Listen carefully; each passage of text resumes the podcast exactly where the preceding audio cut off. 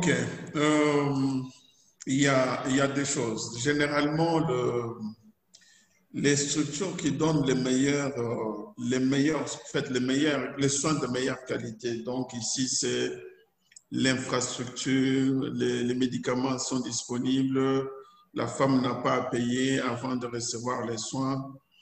Oui, généralement, ces structures-là sont accessibles à une classe de femmes qui ne seront probablement pas euh, détenues. Donc, il est euh, vraiment euh, difficile qu'on trouve une femme ou une maman qui vit dans une commune reculée, aller dans un hôpital où l'accouchement euh, coûte cher. Qualité des soins dans notre milieu signifie également plus ou moins ça coûte cher. Mais alors, il y a deux choses. Généralement, ces structures-là sont des structures privées.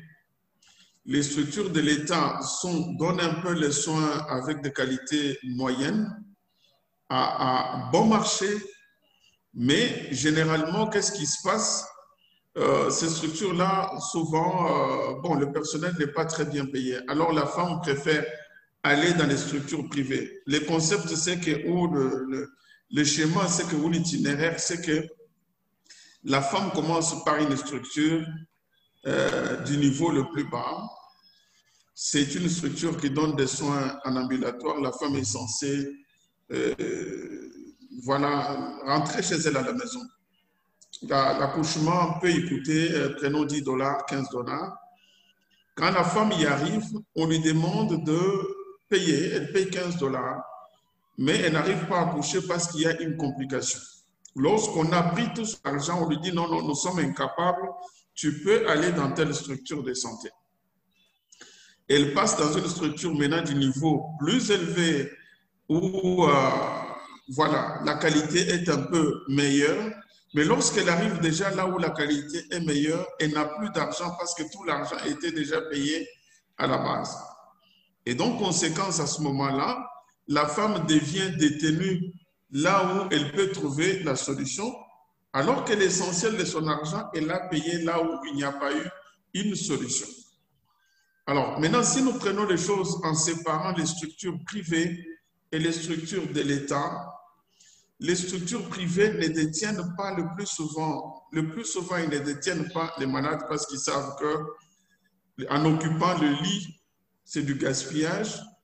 Deuxièmement, ils sont en train de demander l'argent après une période de temps. Quand ils voient que le malade devient incapable de payer, alors très rapidement, ils transfèrent ces, ces malades-là vers une structure de l'État où ils savent que même s'ils ne payent pas, c'est chez l'État.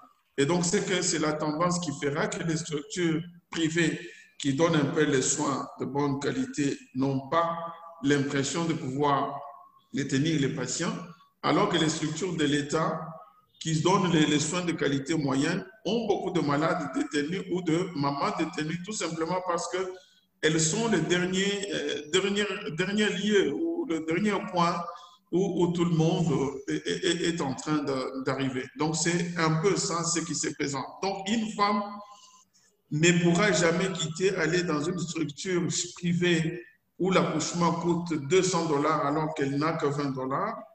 Donc, ça, c'est impossible et ne peut qu'aller de la base vers la structure de son moyen. Les, femmes riches ou du niveau moyen vont dans les structures privées qui, ont, qui sont chères, mais où ils sont sûrs qu'ils ont de bons soins et jamais l'inverse. C'est un peu ça la configuration. Il n'y a pas un chevauchement d'utilisation de, de, soins à, à, à, ce niveau. On dirait que même les structures de santé ont un peu des classes sociales comme ça qu'elles reçoivent.